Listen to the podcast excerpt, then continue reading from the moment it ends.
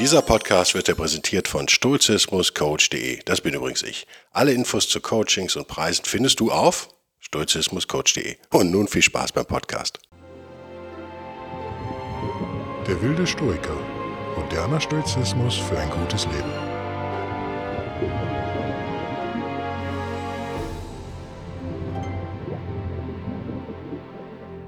Hallo und herzlich willkommen zu einer neuen Ausgabe von Der wilde Stoiker, mein stoisches Tagebuch sozusagen, mein wöchentlicher, mein Audiolog, kann man das sagen, meiner Storchenreise, äh, auf der folgendes passiert ist. Jetzt wird er wieder sehr realitätsnah. Ich habe auch keine Zitate vorbei, irgendwas. Jemand hat mir eine E-Mail geschrieben, jemand, den ich recht neu kennengelernt habe, aber schon schätze äh, aufgrund seiner Offenheit. Es ist ein Mann, äh, könnt ihr jetzt äh, aus dem Seiner schon rauslesen. Und da geht es so um Regeln, die man selber hat, die einem das Leben so ein bisschen leichter machen. Und äh, er selber ist auch sozusagen auch auf einer Reise. Wir haben, haben uns darüber so ein bisschen ausgetauscht, wie hilfreich das eigentlich ist. Und ich habe mal überlegt, kann man nicht einen Podcast machen zum Thema Regeln? im Stoizismus. Leute wollen ja immer klar Regeln, wollen ja immer mit diesen sieben Regeln wird dein Bizeps acht Meter groß. So, sowas will man ja immer haben. Das ist leider immer das erfolgreichste Zeug im Internet. Ich äh, will aber ja gar nicht, mit diesem Podcast oder meinen Blogbeiträgen, will ich ja gar nicht jeden erreichen. Das ist so ein Missverständnis. Einer hat mir, hat mir das auch geschrieben. Ja, und so. Es sind so wenig Leute auf YouTube. Äh, A, stimmt das so nicht. Es werden immer mehr. Und B ist YouTube, wie gesagt, nicht Hauptzielgruppe. Aber natürlich gibt es, äh, oder sagen wir mal, nicht Hauptkanal, aber ein, ein Kanal halt von vielen. Und es läppert sich halt einfach zusammen auf jedem Kanal. So. Und also hier reicht schon eine ganze Menge Leute mit diesem Podcast, wenn man äh, bedenkt, dass er noch gar nicht so alt ist. Und ich tue mich aber total schwer damit zu sagen, hm, hier habt ihr jetzt acht sturche Regeln oder so. Ich finde es auch immer irgendwie blöd. Ich gehe lieber jede Woche mal auf was, was Neues ein. Dieser Podcast dreht sich aber so ein bisschen trotzdem um das Thema Regeln, weil ich glaube, dass man eigentlich nur eine braucht ich glaube, ich habe es schon so ähnlich gesagt, aber lass uns, lass uns auf diesen Fall gucken. Ich habe denjenigen auch gefragt, ob ich das erzählen darf. Da geht es ums Thema Spenden. Ihr kennt das alle, die Spendensammler an der Haustür oder ja, vom Supermarkt oder wo auch immer. Ich habe ja immer so Greenpeace-Leute, denen sage ich dann immer nur zwei Worte, nämlich Brand Spa. Und dann werde ich angeguckt von diesen ganz jungen Leuten, die kennen das überhaupt nicht. Wo ich dann denke, Moment mal, du sammelst Spenden für Greenpeace, aber hast dich mit dem Thema Brand Spa, dieser Ölbau-Plattform, ihr erinnert euch, wenn nicht, googelt das mal. Habt ihr euch nicht beschäftigt, dann erkläre ich immer nur, ja, seitdem ist Greenpeace für mich halt tot. Also ihr habt euch da total diskreditiert, habt euch auch nie, habt auch nie da irgendwie Besserung gelobt oder irgendwas. Aber das war keine gute Aktion. Und ähm, wie funktionieren diese Spenden generell?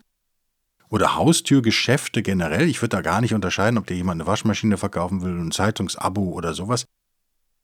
Egal, ob der Zweck jetzt gut oder schlecht ist, das, lass uns das an dieser Stelle mal weglassen. Es funktioniert natürlich über Emotionen. Also es wird ein emotionaler Druck aufgebaut. Da steht jetzt jemand und stellt sich auf die Seite des Guten und wir haben vielleicht das Gefühl, wenn wir dem jetzt nicht folgen, dann stehen wir automatisch auf der Seite des Bösen. Das ist ja das, was mich im Moment total annervt. Und das ist eigentlich diese Extremposition, dass man immer für irgendwas sein muss oder gegen irgendwas, sind eigentlich immer dumm. Also auf mich wirken die immer dümmlich und denkfaul. Das sind, weil das Leben ist messy, das Leben ist kompliziert. Es gibt auf fast keine moderne Frage eine einfache Antwort. Es gibt oder was es gibt, ist aber die Sehnsucht in uns nach einfachen Antworten. Das ist das Geilste überhaupt, eine einfache Antwort. Führt halt natürlich dazu, dass Leute, die sich hinstellen und sagen, ich habe eine einfache Antwort, dass man, ja, dass die erfolgreich sind. Ja, das ist eben das Problem. Wie die sieben Regeln, das ist eine einfache Antwort. Das Leben, euer Leben ist kompliziert, euer Leben ist echt kompliziert. Unser aller Leben ist kompliziert. Wie soll ich da mit sieben Regeln klarkommen? Das ist völliger Blödsinn. Das können das Denkanstöße sein? Ja, aber mehr auch denn bitte nicht. Diese, diese Geschäfte, die da vor, der, vor dem Bioladen dann sozusagen stattfinden, es geht ja um Geld, also würde ich das jetzt mal als Geschäft bezeichnen, funktionieren eben genau so, dass so ein Schwarz-Weiß-Denken irgendwie aufgemacht wird, beziehungsweise es wird daran appelliert, wir haben es ja in unserem Kopf sowieso schon. Wir wollen halt gut sein, wir wollen das Gute tun, gerade als Stoiker wollen wir das natürlich. Und wir haben alle zwar vielleicht Regeln, die wir dann aber auch schon mal ganz gerne brechen, wenn der emotionale Druck zu hoch war. Also was ist hier passiert? In dem Fall in Berlin hat äh, ein Berliner Stoiker seinen Sohn abgeholt von der, von der Kita und da standen zwei Jungs rum, sagt er. Ich nenne die Organisation mal nicht, aber es ging irgendwie um Umweltschutz, grob gesagt jetzt mal. Ähm, was neu war, also was mir auch so neu war, die hatten da jetzt keinen Stand, aber das, nee, das kenne ich aus dem Bioladen auch. Muss ich gestehen, kenne ich aus dem Bioladen auch. Sie hatten da jetzt keinen Stand und kein Infomaterial oder sowas, sondern die stehen da einfach und haben Passanten angesprochen und auch recht höflich und fragen dann, kann ich einen Moment mitgehen mit dir sozusagen oder mit ihnen, je nachdem. Und ähm, das ist echt, das ist psychologisch keine schlechte Nummer, finde ich, muss man sagen. Und dann, unser sturcher Freund hat gesagt, ja klar, könnt ihr mitgehen, aber ich habe nicht viel Zeit, mein Sohn hier und bla bla bla. Und dann wird man halt in so ein Gespräch verwickelt, so war es in dem Fall auch. Und dann, ja, wird irgendeine Geschichte erzählt, ja, ich mache gerade Abi und kannst du mir denn was empfehlen, was ich nach der Schule dann machen kann? Also sozusagen, wie er hier schreibt. Unser sturcher Freund schreibt hier, also ein klassischer Verkaufsopener. fand, ich, fand ich gut, habe ich gelacht. Ja, es ist so ein bisschen so. Also man quatscht nicht direkt los und sagt, pass mal auf, ich gehe jetzt hier ein Stück mit, weil ich dir ein Abo verkaufen will. Ein Spendenabo, ein Zeitungsabo, eine Waschmaschine, irgendwas sondern man lässt den anderen erstmal quatschen und bittet ihn um einen Gefallen. Das ist auch so ein äh, ja, Beeinflussungs-Persuasion-NLP-Trick sozusagen, äh, den ich am Rande jetzt hier mal loswerde. Es ist immer sinnvoll, andere um Gefallen zu bitten. Das klingt widersinnig, aber probiert es mal aus. Jetzt ist keine Riesengefallen natürlich, ja, also so eine Kleinigkeiten. Das führt bei den allermeisten Menschen dazu, dass sie euch wohlgesonnen sind sozusagen und euch dann den größeren Gefallen auch erfüllen oder sich schwerer tun, den abzulehnen. Ich bin kein Fan von diesen, von diesen Methoden, weil sie einfach nicht tugendhaft sind. Punkt. Ich kenne sie aber. Also ich kann euch da Fragen beantworten, aber ich würde es nicht benutzen, weil ich es einfach auch armselig finde. Das ist so wie diese ganzen Dating-20-Jährigen. Wie, wie, heißen die? Wie heißen die auf YouTube? Die Typen, die dir sagen, wie man Frauen aufreißt. Wie heißt das? Egal. Diese Typen. Das ist 90% Bullshit, aber natürlich sind 10% nicht ganz falsch. Aber ist es wirklich das, was ihr wollt? Also wollt ihr so eine Frau kennenlernen oder was? Ist ja total arm. Äh, egal. Also wir haben hier den klassischen Verkaufsopener, um den Kollegen zu zitieren, und der natürlich dazu führt, dass man demjenigen da schon Gefallen getan hat. Nämlich, äh, kannst du mir nicht sagen, was ich nach der Schule mal machen soll, oder kann ich mal eben mitgehen, ist schon der erste Gefallen. Darf ich, darf ich ein Stück mit dir mitgehen, ist ein, eine Bitte und der entspricht dir und sagt, ja, okay, aber ich habe nicht viel Zeit, komm, komm, ein Stück mit. Damit ist euer Widerstand schon mal so ein bisschen gebrochen. Und äh, egal, worum es da jetzt konkret ging, das scheint eine gute Sache zu sein. Da geht es um irgendwelche Länder, die im Bürgerkrieg sind und ja, Trinkwasserprobleme haben, wie man das, blablabla. Also eine hochmoralische Nummer, die dann ja auch kommt. Die dann dieser ne, Verkäufer kann man ihn ja nicht nennen, oder Spendensammler, Verkäufer, wie auch immer, nennt ihn wie ihr wollt. Ich erspare mir jetzt da weiteres. Ich nenne ihn jetzt den Abiturienten fing dann wohl auch an, über Saudi-Arabien und Waffenverkäufe und so ein Zeug zu erzählen. Also es wurde dann sehr schnell schwarz-weiß und moralisch und moralisierend. Wahrscheinlich, weil der junge Mann eben jung war und unerfahren und gedacht hat, wenn dieser Verkaufsopener funktioniert, dann habe ich meinen Fuß schon in der Tür und da wurde er zu gierig. So, das wäre jetzt meine Interpretation als äh, Kommunikationsmensch, äh, Experte in Anführungsstrichen. Ne? Also das, da hat er so ein bisschen schnell geschossen, was dazu geführt hat, dass unserem stoischen Berliner natürlich diese Schwarz-Weiß-Moral, die da, die da aufgemalt wurde, so ein bisschen aufgestoßen ist. Warum? Ja, weil unser Berliner ist auch jetzt schon über 30 und hat ein bisschen Lebenserfahrung und weiß eben auch, das Leben ist nicht so leicht und nicht so einfach. Und ähm, er schreibt hier, äh, er hat mir eine E-Mail geschrieben, das ist sehr geil. Er schreibt, das ist ja auch der Grund, warum das Wort Realpolitik im Englischen so übernommen worden ist. Ja, korrekt. Was hat unser sturcher Freund gemacht? Er hat gesagt, pass auf, ich spende dir 50 Euro, weil du dich ja da so engagierst und ich die Sache irgendwie jetzt auch ganz gut finde. Und dann ist auch gut. Und daraufhin sagte der Typ, nein, du kannst nur ein Abo abschließen. Und ähm, soll ich das denn für dich ausfüllen? Ungefähr. Ähm, das kannst du ja immer noch ändern. Ne? Und er hatte seinen Sohn ja schon abgeholt, der wurde langsam dann auch quengelig. Äh, Verstehe ich, aus Kindersicht, das ist dieser komische Typ, mit dem mein Papa da redet und jetzt hat er auch lange noch mit dem gequatscht. Ähm, und dann ist man gestresst, das Kind zetert rum, dieser Abiturient quengelt irgendwie rum und ja, man will dann wahrscheinlich seine Ruhe haben. Äh, Frau genauso. Und was hat, was hat unser Stoiker gemacht? Naja, er hat gesagt, okay, komm hier, meine Adresse meine Kontodaten und äh, ich unterschreibe dir den Quatsch auch noch. Und dann ist aber auch wirklich gut, ich will jetzt meine Ruhe haben hier, verdammt nochmal. Ähm, interessant ist folgendes, dann berichtet er, sobald er, dieser Mensch dann halt die Unterschrift hatte, da war der nicht mehr besonders höflich, hat er nur noch gegrüßt und war dann ganz schnell weg und hat sozusagen das nächste Opfer gesucht, in Anführungsstrichen. Nochmal, es ging da scheinbar um eine gute Sache. Es ändert aber nichts daran, dass diese Methode überhaupt nicht gut ist. In meinen Augen, das ist mein Podcast. Ähm, ich werde also hier auch immer eine moralische Wertung äh, durchaus ab und zu mal abgeben. Das ist eine, ja. Ich finde das nicht cool. Punkt. Und was hat unser Stoiker in dem Moment gefühlt? Na, er hat's bereut. Nicht, weil das irgendwie eine schlechte Sache war, aber weil natürlich, ach, jetzt hat er sich da Arbeit aufgehalst auch. Denn wenn er da was ändern will, dann geht natürlich auch so ein bürokratische, ja, Hexenjagd ist jetzt übertrieben, aber es geht irgendwie an Aufwand eigentlich los. Und diese ganze Situation, ist ja, die gehen wir gleich mal durch, wie absurd das eigentlich ist. Damit nicht genug. Er bekam dann noch von dieser Organisation eine, einen Anruf, wo ich sagen würde, immerhin, ne? Äh, indem sie richtigstellen wollte, wollten, dass das auch alles seine Richtigkeit hat, was dieser junge Mann da abgegeben hat, weil ich mir natürlich vorstellen kann, dass da auch dann steht, ja, Herr Mickey Maus im äh, Quarkweg Entenhausen äh, spendet sowieso. Ich denke, das muss man dann kontrollieren. Es ist ja, es geht auch ums Geld. Es geht natürlich ums Geld. Insofern ist es auch ein Business. Und die haben ihm dann gesagt, ja, du, du willst ja uns 50 Euro im Monat spenden. Das finden wir natürlich geil, ne? Er hat gesagt, nee, ich wollte eigentlich einmalig 50 Euro spenden. Übrigens, mal unter uns finde ich 50 Euro gerade jetzt. Nicht jeder verdient viel Geld. Wir haben Corona. Ich bin Freiberufler. Ihr seid teilweise selbstständig. Das ist viel Geld. Ernsthaft. Wenn ich das versteuern muss, dann muss ich ja 75 Euro verdienen dafür, ungefähr. Minimum. Also es gibt auch Leute, die müssen dafür 80, 90 Euro verdienen. Unser Staat ist ja recht gierig, was das angeht. Und natürlich war die Dame dann ganz höflich am Telefon, hat gesagt, okay, da ist irgendwas falsch gelaufen. Unser sturcher Freund wollte dann auch nichts Negatives über den Menschen auf der Straße gesagt, ja, ja, der war schon ganz höflich, ne? Äh, ich habe dem aber eigentlich auch gesagt, dass Abos nichts für mich sind. Dann hat, nach dem Telefonat hat er noch eine E-Mail bekommen, also alles gut gelaufen, hat eine Bestätigung bekommen, dass alles geklärt ist und eine Woche später haben sie natürlich trotzdem abgebucht.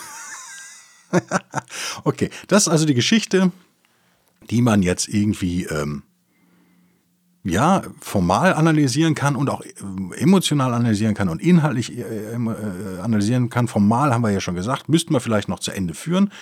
Also es gibt eine Art äh, äh Door Opener, würde ich das jetzt mal nennen, also mit Charme und einer Eingangsfrage wird eure, euer Widerstand, euer emotionaler Widerstand so ein bisschen gebrochen. Eure Tür wird etwas aufgehebelt, sozusagen, mit ganz simplen psychischen, psychologischen Tricks, Entschuldigung. Äh, Nichts Kompliziertes. Dann gibt es noch äh, den Verkaufsopener, die Frage, also die zweite Frage schon. Ja, also darf ich mitgehen, ist die erste und was soll ich denn nach der Schule bloß machen, ist die zweite. Und man appelliert halt an Mitgefühl, eine, an uns, man appelliert sozusagen an unsere Tugendhaftigkeit, um jetzt in meinem wilden Stoiker-Terminus in Terminologie zu bleiben, und nutzt die so ein bisschen aus. Und das ist das, was ich so uh, daran finde und so eklig finde. Unabhängig davon, wie die Sache ist jetzt inhaltlich. Wir sind jetzt formal, analysieren wir das. Und dann geht jemand mit dir mit, das ist auch noch so psychologisch so, der macht sich Mühe, der begleitet mich, auch schlecht, schmeckt auch wieder deine Widerstandskraft, deine geistige sozusagen. Und dann wird, äh, ähm, wird äh, noch moralisch wird es dann nochmal aufgeschraubt. Und es kommen noch ganz andere Themen dazu, sodass völlig klar ist, derjenige, der da mit mir redet, der steht auf der moralisch richtigen Seite. Und da will ich ja eigentlich auch hin, als netter Mensch.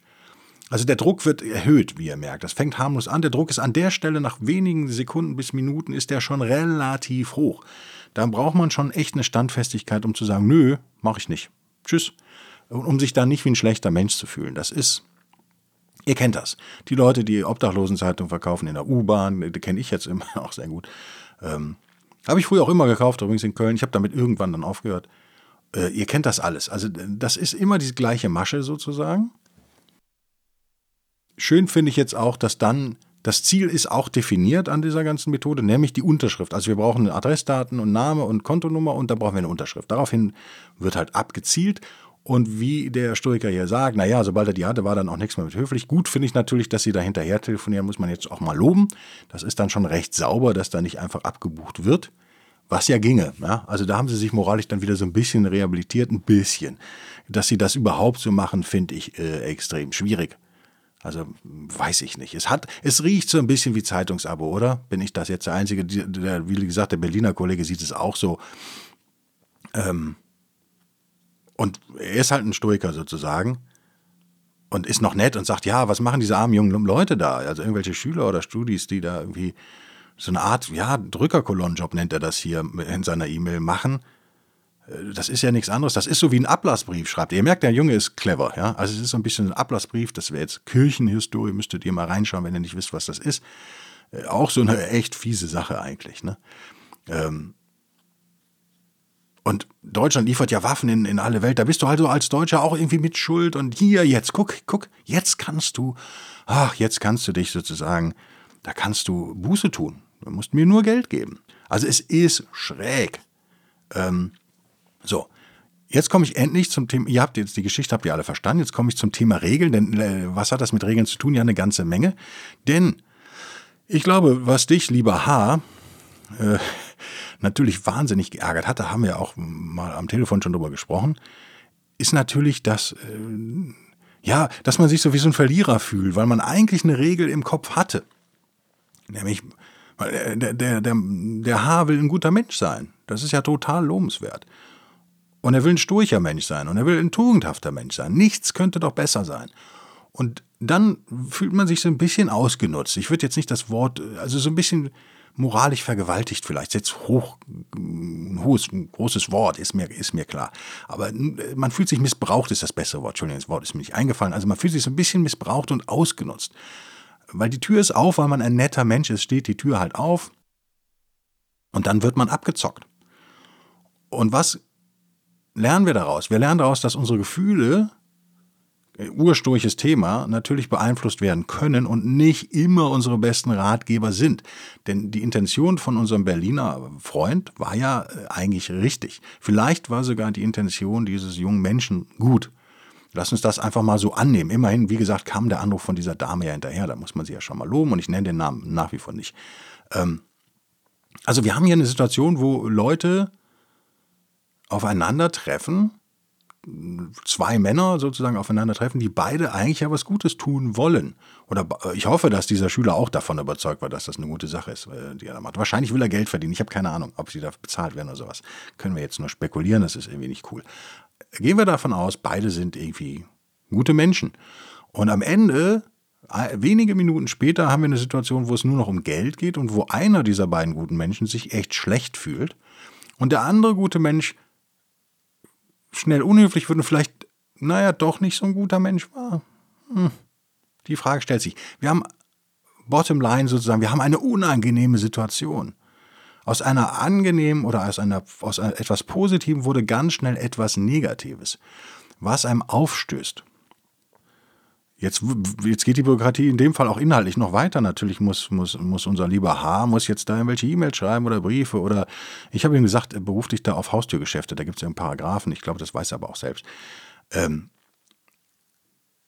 so, wie kann das sein? Ja, das kommt daher, dass wir unseren Gefühlen da an der Stelle einfach nicht trauen können. Wir sind beeinflussbar, wir beeinflussen uns selbst, wir beeinflussen andere nonstop sind wir Beeinflussungen ausgesetzt. Da muss man jetzt nicht auf die Werbung, mit der ich mich ja recht gut auskenne, schauen.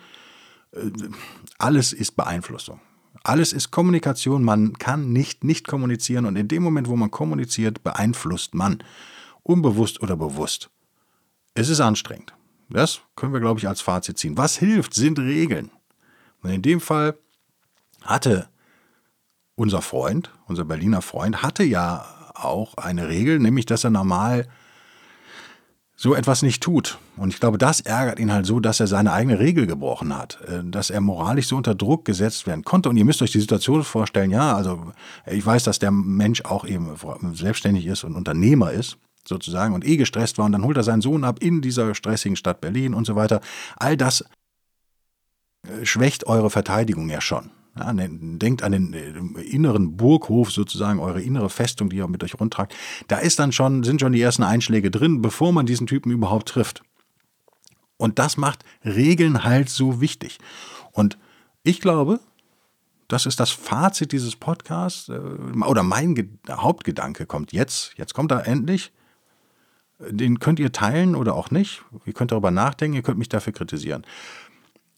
Ich bin nicht so ein starker Charakter, genauso wie mein Freund in Berlin, dass mir das nicht auch hätte passieren können. Ganz ehrlich.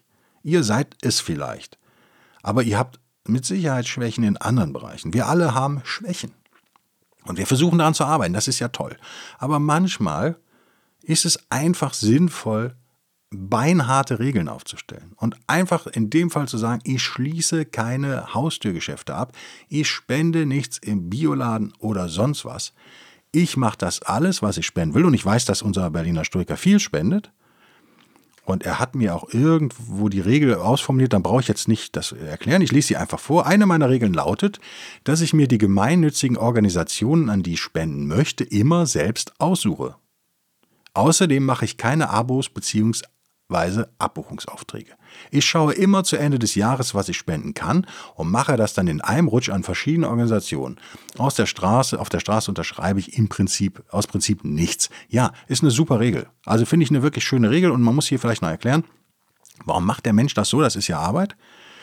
Weil er ein netter Mensch ist, ja, und weil er ein kluger Mensch ist und nämlich denkt, okay, was weiß denn ich, so Abos laufen, wie gesagt, ja automatisch, deswegen sind es ja Abos. Aber was weiß denn ich, wie diese Leute sich da verhalten haben, denen ich, sagen wir mal, 2020 äh, gespendet habe, müsste ich doch vielleicht im Dezember 2022 nochmal gucken, ob das alles noch so geil ist, wie es mal war.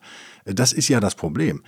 Äh, deswegen finde ich diese Regel eigentlich total gut. Deswegen wollte ich die euch auch mal vorlesen. Das ist eine klassische, schöne Regel, finde ich, für einen selbst. Es geht also gar nicht darum, und weil sie nicht schwarz-weiß ist, ich glaube, das gefällt mir daran. Es geht hier also nicht darum, ich spende aus Prinzip nie oder ich lasse mich halt moralisch immer weich klopfen, sondern ich äh, spende sehr wohl, mache das aber überlegt. Und wie ich finde, ist es formal eine geile Regel und es ist inhaltlich auch eine geile Regel. Ihr merkt, ich bin begeistert von dieser Regel. Und ich bin auch begeistert von der Analysefähigkeit sozusagen unseres stoischen Freundes. Und ich glaube, da hat Stoizismus seinen Anteil dran dass er das eigentlich ja ziemlich schnell merkt. Das heißt, er kann nach innen hören, er hat eine Sensitivität, er merkt, oh, ich fühle mich gerade so ein bisschen unwohl. Ihr werdet lachen, viele merken das nicht. Viele haben so eine unbestimmte Wut, dann tragen die sich mit sich rum oder Frustration und so. Es ist total, da wir Gefühlsmenschen sind, alle, auch wir Stoiker, ist es eben eine tolle Fähigkeit, wenn ihr eure Gefühle klar benennen könnt. Dafür müsst ihr sie erkennen. Also diese Sensitivität zu entwickeln, wie fühle ich mich jetzt eigentlich gerade? Es klingt total bescheuert, aber es ist schwer. Die meisten Leute wissen überhaupt nicht, wie sie sich fühlen. Und wenn sie wissen oder ahnen, wie sie sich fühlen, können sie es nicht verbal ausdrücken, weil ihnen vielleicht die richtigen Worte fehlen. Also all das ist überhaupt nicht banal und eigentlich nur zu erreichen nach jahrelanger Arbeit an sich selbst. Die ist hier scheinbar ja erfolgt. Der Mann kann ja recht schnell reagieren, auch auf sowas, aber natürlich macht er einen Fehler oder hat einen Fehler gemacht, er hat seine Regel gebrochen. Das ärgert ihn, glaube ich, am meisten. Nicht die 50 Euro, die da jetzt weg sind. Vielleicht kommen die auch wieder. Das äh, ist was, was uns wahnsinnig ärgert, weil wir haben nach viel Arbeit äh, investiert in diese Regeln, die wir uns ganz individuell suchen ja. Und dann brechen wir die, ist echt nicht cool, ist unschön.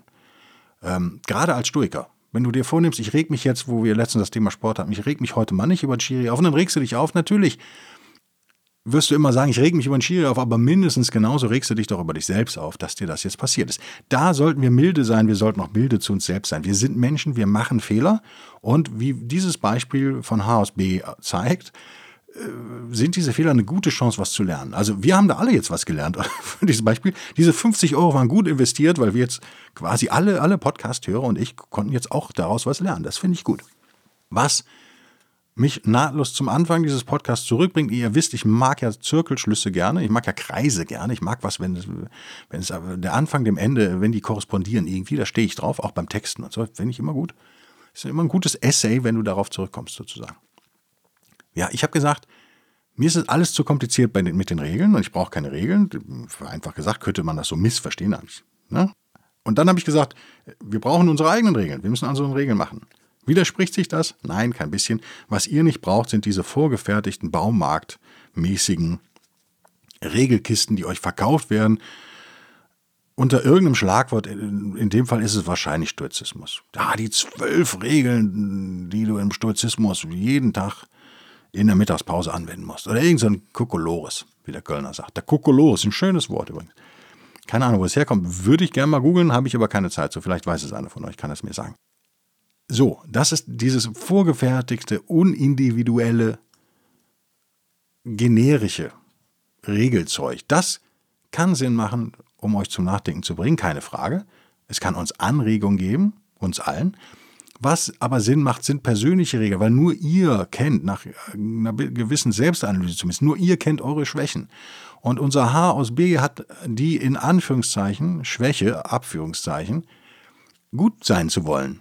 Ja, die Tür ist auf, wie ich eben gesagt habe. Das heißt, da kann er natürlich auch ausgenutzt werden. Und davor muss er sich schützen.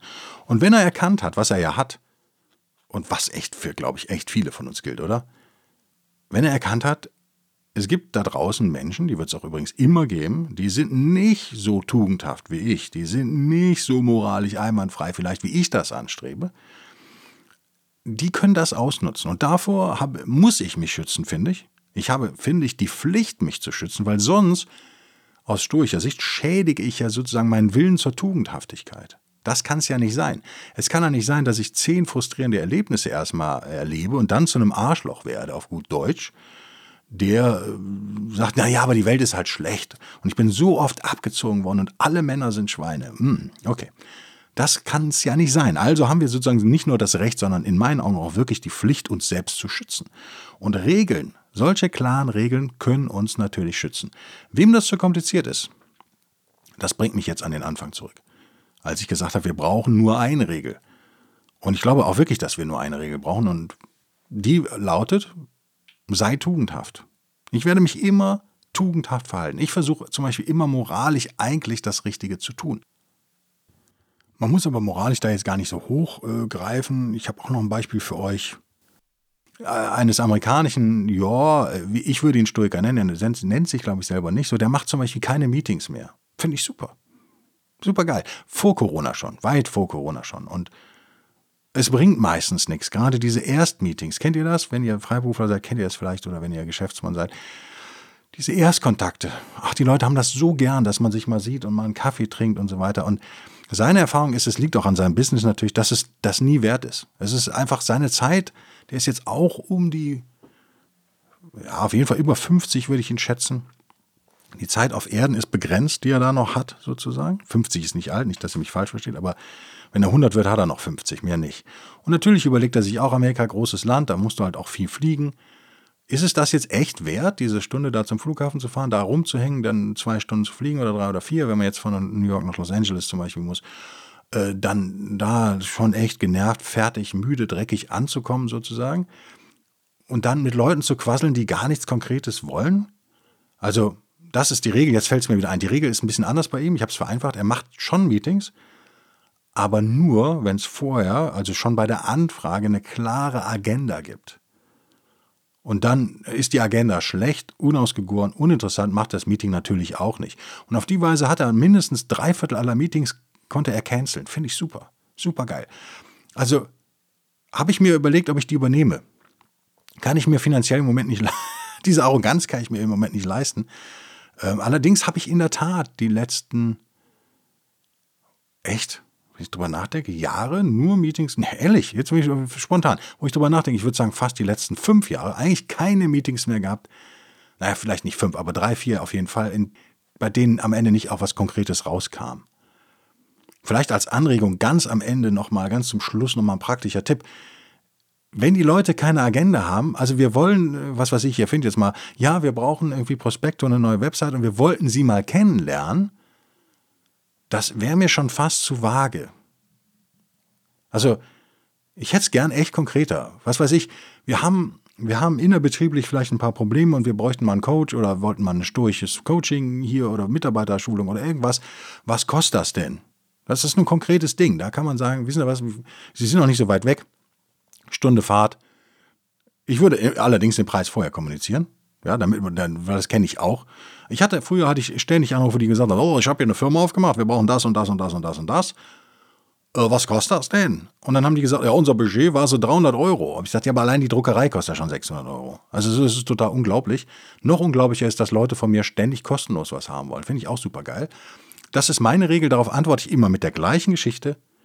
Also zum Beispiel, wenn jetzt jemand Texte braucht, dass sie dann sagen, ja, äh, wir sind eigentlich auf der Suche nach einer neuen Agentur und brauchen auch gerade im Textbereich brauchen wir da Unterstützung. Und wir haben äh, nächstes Jahr machen wir zwölf Broschüren.